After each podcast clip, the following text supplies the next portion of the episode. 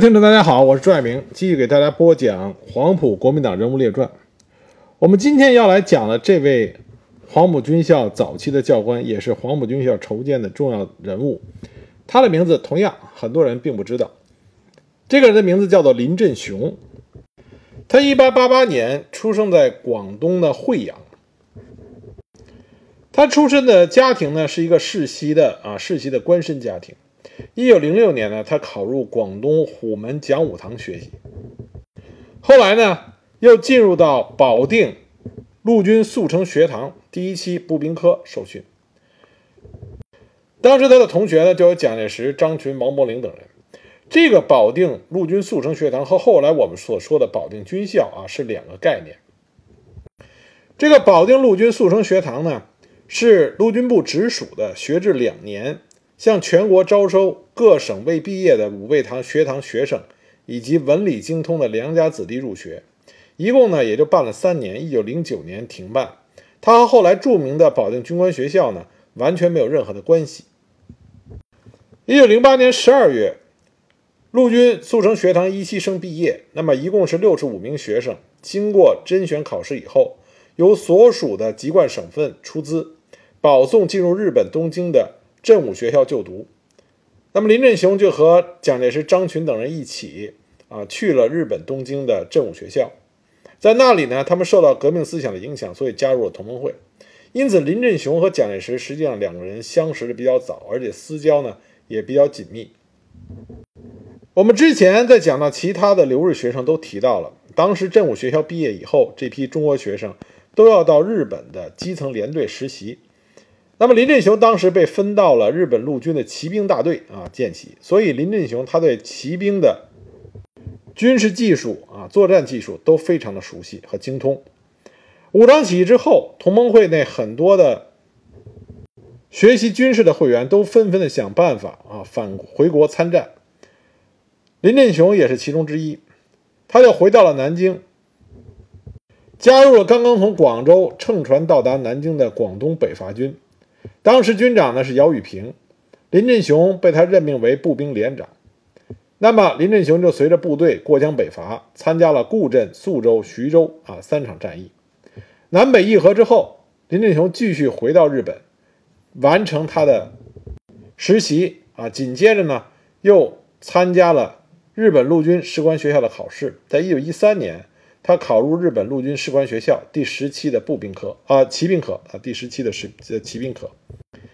一九一五年四月，他从日本陆军士官学校毕业以后，回到国内，受到他的同学好友王伯龄的邀请，进入到云南陆军服务，历任云南陆军讲武堂骑兵科教官，后来又升任为骑兵科主任教官，主讲马术。林立雄讲学的时候，因为他生性就是风趣随和，所以和学生们友好相处，学生们都很喜欢他。我们前面提到过的韩国首任总。理兼国防部长李范世啊，就是在云南讲武堂的时候，是林振雄呃林振雄的学生。当时呢，他就是就读于步兵科啊骑兵科。在他的回忆录里边有这样一段的描述，他说：“骑兵主要操练就是突击，特别是直线突击。马道里五个步度啊，步度是步速和步幅的总称。最高步度呢是袭步突击，就是袭击步兵的突击。”这是骑兵训练中需要掌握的重要技术。那么李范世就说，当时他的教官是林振雄，林振雄非常注重学生学科知识和术科的操练，所以经常夜里紧急集合和野训。每天早上，林振雄都起来督导训练，助教喊口令，他行进队伍中，亲自给两百多名学员校正动作。一九一九年三月，李范世是以云南呃是以云南讲武堂第十二期骑兵科第一名的成绩毕业的。后来，李范世到满洲里参加了抗日独立运动，跟随马占山将军啊抗日。据他的回忆，一九三四年，他到南京政府参谋本部报道的时候，又又再次见到了林振雄。这时候，林振雄已经是陆军中将。那么，李范世呢就很高兴地问。说林老师，你还记不记得李国根？这是李范世在云南讲武堂时所用的化名。林振雄当时就欣然说：“当然记得你啊！直到离开云南前，唐督军才告诉我你们是韩国的革命青年。能教你们，我感到非常的荣幸。所以李范士在他的回忆录里边，对于林振雄了给予了很高的评价。另外一个对林振雄评价很高的人呢，就是我们新中国的元帅叶剑英叶帅。叶剑英曾经说过，林振雄是他一生中最钦佩的几个人之一。叶帅呢，当时在云南讲武堂学习的是炮兵科啊，教官是王伯龄。那么他和李藩士呢也是同期同学，所以经常聚在一起，倾谈天下大事。叶剑英叶帅对于军校的训练不以为苦，而且在课外时间还主动向林振雄教官学习骑术。而且每当林振雄上课的时候，叶剑英从来是不会错过，兴趣还格外高，尤其对林振雄精湛的劈刀术非常痴迷。经常私下向林振雄请教。据说当时讲武堂有一个日本人的教官，仗着自己的劈刀术了得，到处找人比武，接连打败了好几个教官之后，就以为自己是全校无敌，趾高气扬。叶剑英当时知道以后，决定要力挫对方的锐气，所以每天呢苦练劈刀对刺术，一练就好几个月。那么林振雄呢也是倾囊啊倾囊相授，所以叶剑英的劈刀术有了很大的提高。后来呢，他就向日本教官提出了比武要求。比武的时候，叶帅凭着沉着冷静，用娴熟的刀法将对方击败。那么在认输之后，日本教官还将随身佩戴的战刀送给了叶剑英，表示钦佩。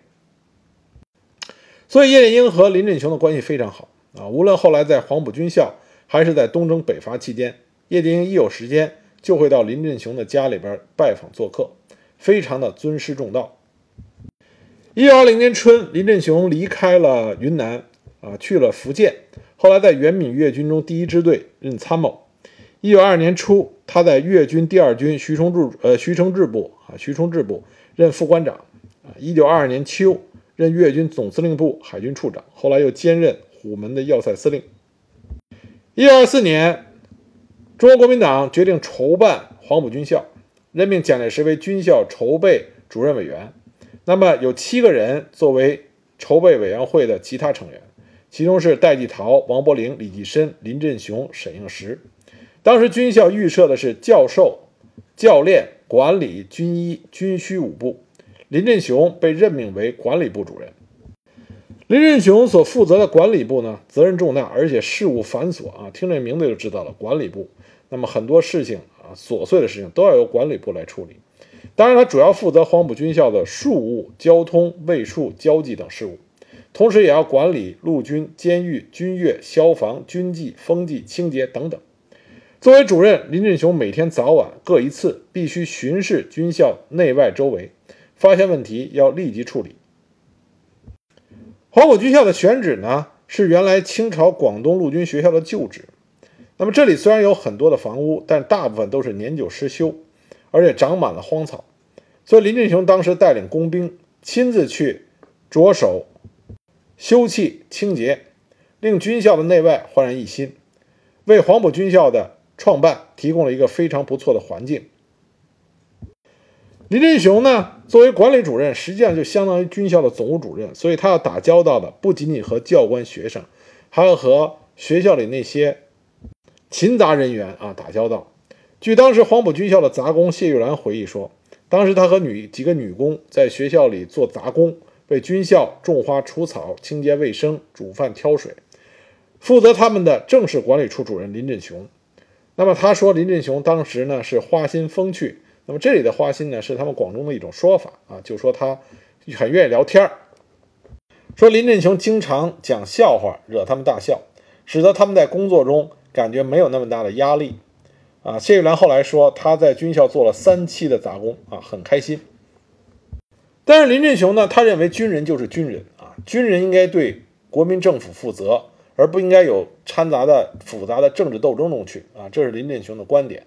那么在黄埔军校呢，他的这种观点就会最后产生问题。黄埔一期师生里边，国共两党的学员在学习研究政治过程中，对革命理论经常会产生不同的看法。那么后来呢，就分为了我们所熟知的青年军人联合会，就是青军会和孙文主义学会。林振雄参加的是孙文主义学会，他是执委会成员。那么这两派学生课余时间经常聚在一起辩论，有时争吵的啊争吵的面红耳赤，恶语相向，双方面都认为自己是真正的革命者，对方是反革命。那么从辩论到口角，继而拳脚相交，刀枪相向。从刚开始观点的对抗，到后边演变成武力的对抗。第一次东征的时候，黄埔生组成的教导一团驻扎在驻扎在梅县。青军会呢，为了宣传革命，在梅县中学的广场上举行了军民联欢会。到会的各界群众有数千人。大会由蒋先云主持，李之龙主讲。当时孙文慧的同学就不干了，跳上台跳上台来，啊，上来四个人就把李之龙给强行架走了。然后贺中涵开始演说。青年会没有想到孙文慧会搞这一手，所以呢，他们就带动群众在台下喝倒彩。而且李之龙呢也反应过来了，率领着青军会的成员猛冲上演讲台，想扳回局势。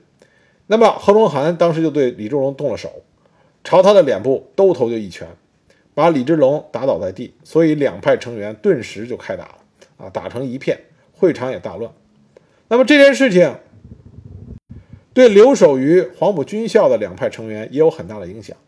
一九二五年五月，青军会的骨干一期毕业的军校政治部秘书李汉藩、陈作维拿着清单到管理部领取办公用品。那么平时和他们和他们素有积怨的，属于孙文学会的林振雄就开始和他们从刚开始的互相讽刺，到发展到军校工作人员是否参加五一游行进行争论。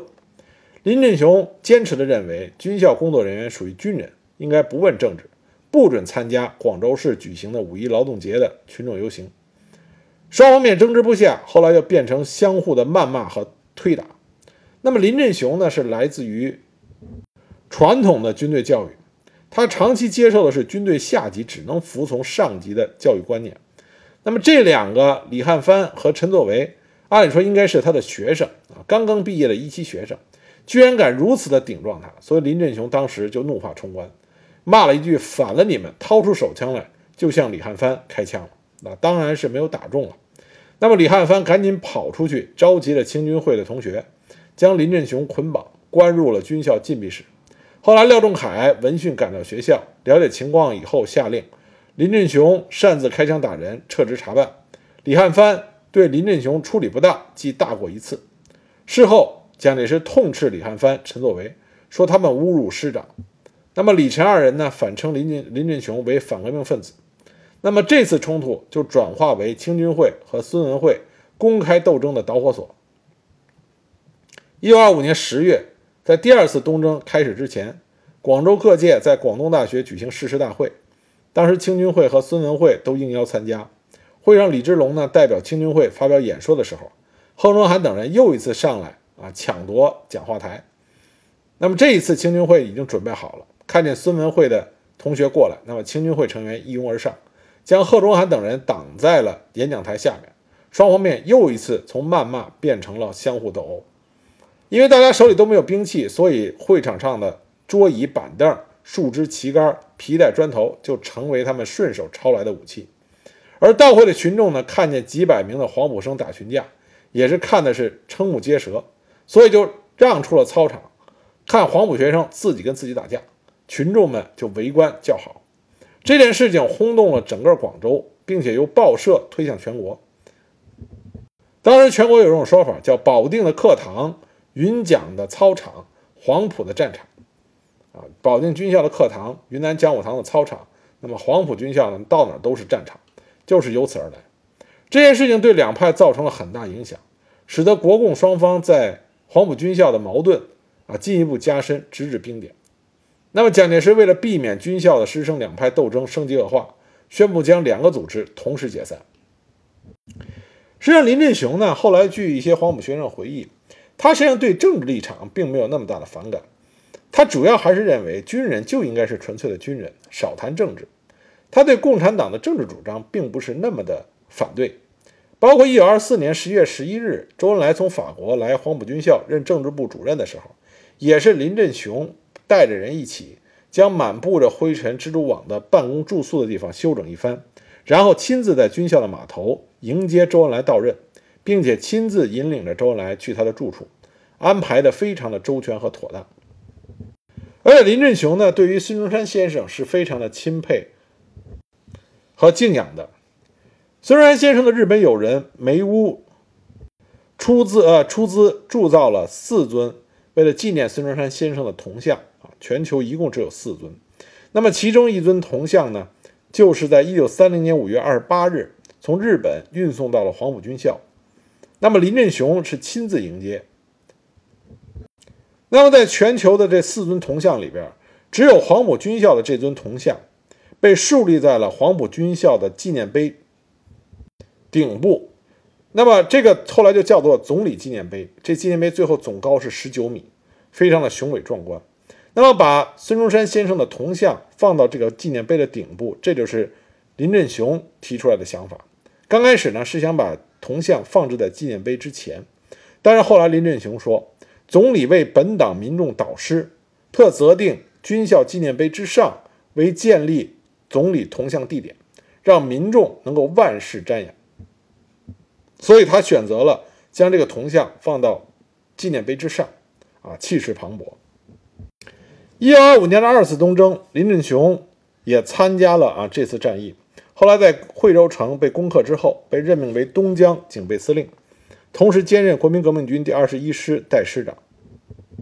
我们都知道，二次东征的时候，惠州之战，黄埔师生用鲜血攻下了这座坚城。所以后来在林振雄担任东江警备司令期间，为了纪念在东征期间阵亡的黄埔军校官兵的先烈，所以呢，林振雄就决定在主攻方向，也就是惠州北门城的前方五眼桥一侧。建立了一座纪念碑，碑高约五米，碑身用长条的花岗岩，正面刻“黄埔军官学校东征阵亡烈士纪念碑”。啊，这个字呢是林振雄亲笔题写的。碑座正面和后面各嵌入云石一块，正面刻“精神不朽”，这是由蒋介石亲笔题写；后面刻的是“气壮西湖”，那么是由林振雄啊亲笔题写。左右两侧。刻了阵亡将士二百四十一名的英名。一九二六年中山舰事件发生之后，海军局改为军事委员会海军处，直接归国民革命军总司令部指挥。蒋介石就调任林振雄作为海军处处长，兼职常州要塞司令。在林振雄担任常州要塞司令的时候，蒋介石呢，本来原来是在黄埔军校工作和生活。但后来知道有人想刺杀他，为了安全考虑，就搬到了常州炮台的常州司令部居住。因此呢，林振雄和蒋介石这两家就居住在一栋楼房里边。当时这个这个楼房呢分两层，那么蒋介石就住在楼上，那么林振雄是在楼下啊兼办公。两家的夫人跟孩子们经常在一起啊，尤其孩子们一起在屋内的和屋外的花园里一起玩耍，所以两家的关系啊极为亲密。林振雄出身是陆军，他作为海军处长啊，对海军的事务并不了解，所以军事委员会呢就派了冯兆明为副处长，李英杰为参谋长来协助他。那么这个时候呢，大军北伐，广东的军政大局都是交给李济深负责。林振雄认为冯李二人他们与李济深相熟，是李济深派来从中监视他的，所以林振雄呢先将一批舰长一人以黄埔军校毕业生代之。留一名大副是作为海军出身以辅助，那么黄埔生是陆军生，那么对海军的业务其实并不熟悉，所以无法胜任舰长，因此后来又变成让黄埔生作为大副以示监视。林振雄这种做法呢，完全是想将海军控制在黄埔系自己的手里。但是这种事儿呢，你不能操之过急，因为海军和陆军不一样，海军完全是技术活。啊，非专业性非常强，所以呢，林振雄这么做，舰队的工作就漏洞百出。海军处上下一呃上下一致呢，向李济深诉苦，李济深协调不成，对于林振雄不听指挥，痛恨之极。所以呢，很多的针对于林振雄的措施就开始实行，这就把林振雄搞得是火冒三丈。甚至有一次呢，林振雄曾经召集全队的舰艇。打算从常州直冲白鹅潭，宣称要与李济深拼个你死我活。后来呢，被张静江知道了，赶紧打电话让钱大钧到林振雄那里进行劝阻，事情才平息。蒋介石一看林振雄没有办法在海军干，所以呢，就把他招到南京去任军官团第一营营长。军官团呢是北伐初定以后由失业的黄埔学生，大都是中下级军官组成的。蒋介石对这个军官团十分的重视，但林振雄在军官团时间干的时间并不长。一九二九年蒋桂大战之后，为了阻断桂系联合广东，我们之前讲过，蒋介石就把李济深骗到南京，扣押在汤山。那么这个时候，在留在广州黄埔军校，这个时候是六期和七期，就出现了很大问题。黄埔军校六期生和七期生所发生的这些冲突和斗殴呢，和之前黄埔军校头四期啊、头五期发生的不一样。黄埔军校头五期那是因为政治信仰的不同，所以发生了争斗。六期、七期呢，出现的矛盾和政治信仰没有太大的关系，但是呢。表象上啊，这两种争斗呢都有一个很明显的特点啊，毕竟黄埔军校的这些都是青年学生，那么他们很容易在争论中啊，因为年轻人的血性，而把正常的争论上升成为武力相向。在国民呃国民政府定都南京之后，蒋介石就下令将黄埔军校与第六期的学生搬迁到南京就读，但是因为部分教官因为家庭的原因。不愿意离开广东，所以就串联了部分学生，共同提出暂免搬校的请求。所以蒋介石呢就允许了不愿意去南京的五百多名学生留在常州的本校训练到毕业。但是同时他也规定，广州的校本部以及第六期留守的学生毕业之后，封校停办。那这个时候负责广东军政大权的是李济深。李济深呢，他也深知。要有自己的基层干部，才能掌握好自己的部队。所以在一九二七年初，他设置了广东守备军干部教导队，以李阳敬为教导主任，招训了中学毕业生五百余人，编为一营，调部队士兵一千余人，编为两营。本来打算训练半年以后，分发到各部队充任下级的军官，掌握基层。到了一九二七年秋的时候，广干部教导队训练期啊结束了。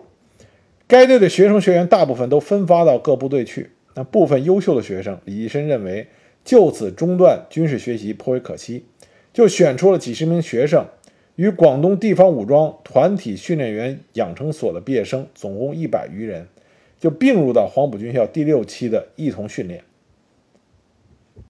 而这个时候呢，李济深为了将黄埔军校这个人才的摇篮掌握到自己手里。他就把原来的教育长方景英给调到四十六军任军长，安排李阳敬出任军校教育长，这样可以方便李阳敬他的这位心腹。为了李济深掌握黄埔军校，但是黄埔学生们不干了，他们认为武装团以及教导队的毕业生初小毕业，不符合学校的组织原则，而且也不配与他们同期学习和毕业。那么提出的理由呢也非常正当，没有经过同等考试一起训练，没有感情，互相不了解，未来作战不放心将自己的左右翼交给这批人。那么李阳敬呢认为这帮学生是刻意的捣乱，所以呢就收缴了这批学生手中的枪械弹药，从第四军的干部训练班调了几十名毕业生进校，替换由四期毕业生选拔出来的区队长来带学生。啊，因为之前黄埔军校的先啊，黄埔军校的先例都是由前一期的毕业生来担当后一期的区队长，那么这一下子就捅了马蜂窝。当时黄埔军校校内的墙上一夜之间就出现了打倒李阳敬的标语，并且黄埔学生呢当时联名向校长蒋介石告状。结果呢，李阳敬就下了台，换唐浩清为教育长。这位唐教育长呢，北洋陆大毕业。本身水平是有的，但是他不懂教育。他认为教育长只要管好学生们的吃喝，啊，学生们吃的高兴了，吃的舒服了，就不会闹事儿。就这样干了一个月，李济深觉得这根本不行，所以又换回了李阳敬。那么李阳敬换回来以后，又跟学生们干起来了。所以李济深最后也没办法，只好让李阳敬挂着教育长的名分，那么让蒋介石委派何遂主持教务，也就是让何遂代理校务。那么在这期间呢，广州就发生了张发奎搞的张黄事变，以及后来中国共产党领导的广州起义。所以闹腾了半年，一直到一九二七年底十二月初，六七生才开学。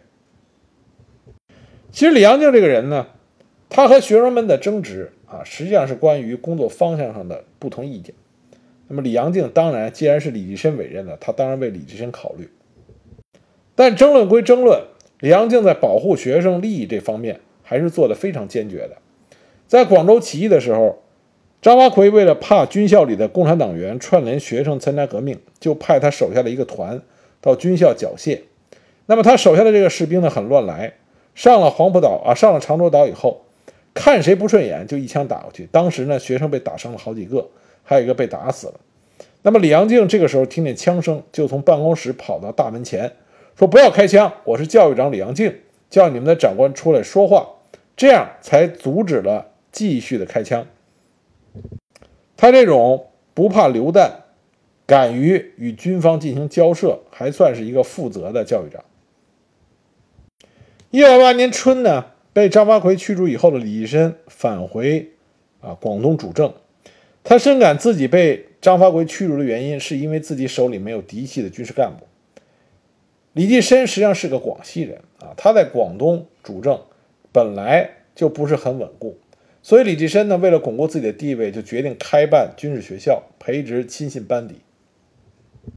他总结之前的经验教训，就派李阳敬啊再次筹办了一所名为第八路军干部学校的军事训练机构，自任校长，然后从广东各地以及广广西之南宁、梧州、桂林等地公开的招考中学毕业生，最后录取学生约七百人。那么这事儿传到南京以后，蒋介石第一个反应就是说：“你李济深想干什么？啊，军校教育，培养基层的军事干部，为将来的将官做准备，这是我蒋介石的事情。那李济深你想干什么？这件事情绝对不能让李济深接着干。但是呢，办理军事训练机构，培养下级干部，这是可以公开说的理由。蒋介石也没有办法公开制止他。那么蒋介石就想了另外一个办法，他下个命令。”命令李济深不用单独的开办干部学校，这批已经录取的学生改为黄埔军校第七期入伍生。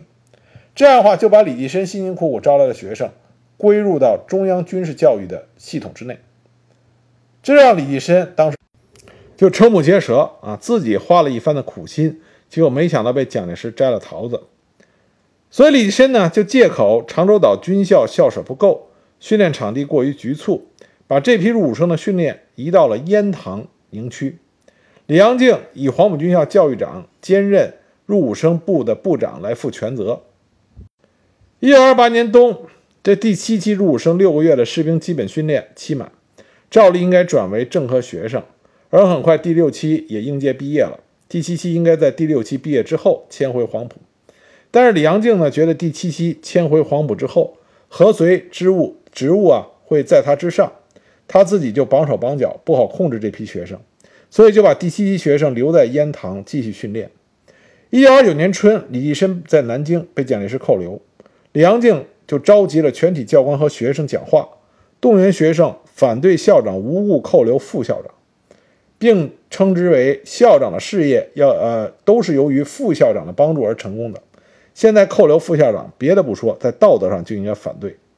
那么何遂呢？是蒋介石派来的。他觉得不妥，就从黄埔赶过来，召集全体学生训话，强调说，学生在求学期间应该关起校门，埋头读书，对于校门以外的任何事情都不应该去管，以免分散精神，影响学业。那么何遂就以代校长的命令，将第七期学生由烟塘迁回黄埔。那本来李济李济深被扣押，他亲信的第八路军的参谋长邓世增，以及。桂系的李宗仁、白崇禧、黄绍竑等人都想要原理倒蒋，而且邓世增呢也把广东所有的部队纷纷调到西北江地啊地区，准备打到湖南去。他还把黄埔军校的第七期学生调到了广州大沙头，准备动员他们去反蒋。但这个时候，广东本土的将领陈明书和陈济棠这二陈，他们在蒋介石的支持下。再加上他们之前对于出身于广西，又和新贵系走得很近，动不动拿广东的钱财来支援新贵系的李济深，一直心里都有不满，所以他们就投靠了蒋介石。那么陈济棠呢，就从南京回到广东，获得了广东的边遣大权。陈济棠刚回广东的时候，他的嫡系十一师远在粤东，在广州呢，他没有亲信部署，所以他也不敢轻易的进入广州城。但是呢，他停留在陈策的舰艇上啊，海军实际上是一直广东海军一直是听从蒋介石的，所以陈济棠当时是在陈策啊海军的重要将领陈策的舰艇上。那么陈济棠呢？就联系各方面的实力人物，做他们的工作，希望他们支持自己。那么李阳敬这位黄埔军校的教育长就是他联系的人之一。李阳敬这个人也很聪明，他看出来李济深已经失去了势力，剩下几个人也搞不出什么风浪，所以呢，他就毛遂自荐，投靠了陈济棠，并且呢，主张将黄埔七期的学生作为警卫力量，拥护陈济棠上岸就职。那么他把这个事情告诉七七同学以后，当时黄埔七期的这些学生还嘲笑说李教育长多才善变。前一天还要大家拥护李副校长，反对蒋校长；后一天就要同学们拥护陈总指挥。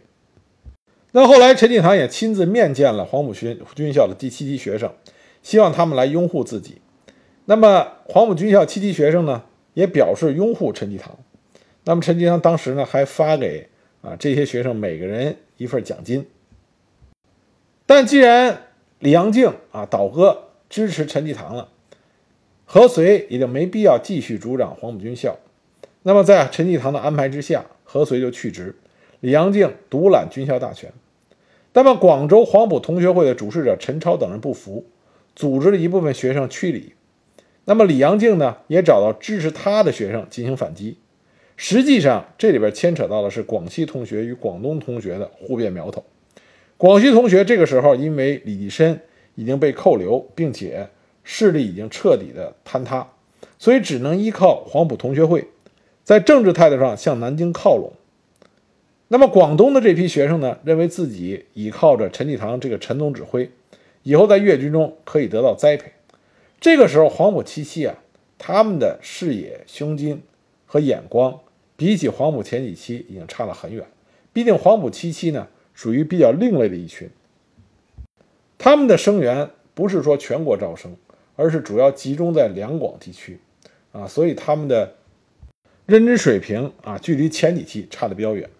那么双方面就不断的明争暗斗，后来就直接开打，他们之间的冲突呢就演变成更像是地痞流氓的打架，啊，甚至发生在在游泳池，因为谁多看了谁一眼。啊，进而口角，然后出手推搡，然后各自寻伙结伴，进行团伙的斗殴。那么军校的管理干部呢，不仅不管，而且呢，还因为各自倾向于不同的派系，参与策划，就造成当时黄埔军校学生可以任意不来上课，教官可以任意的不来教学。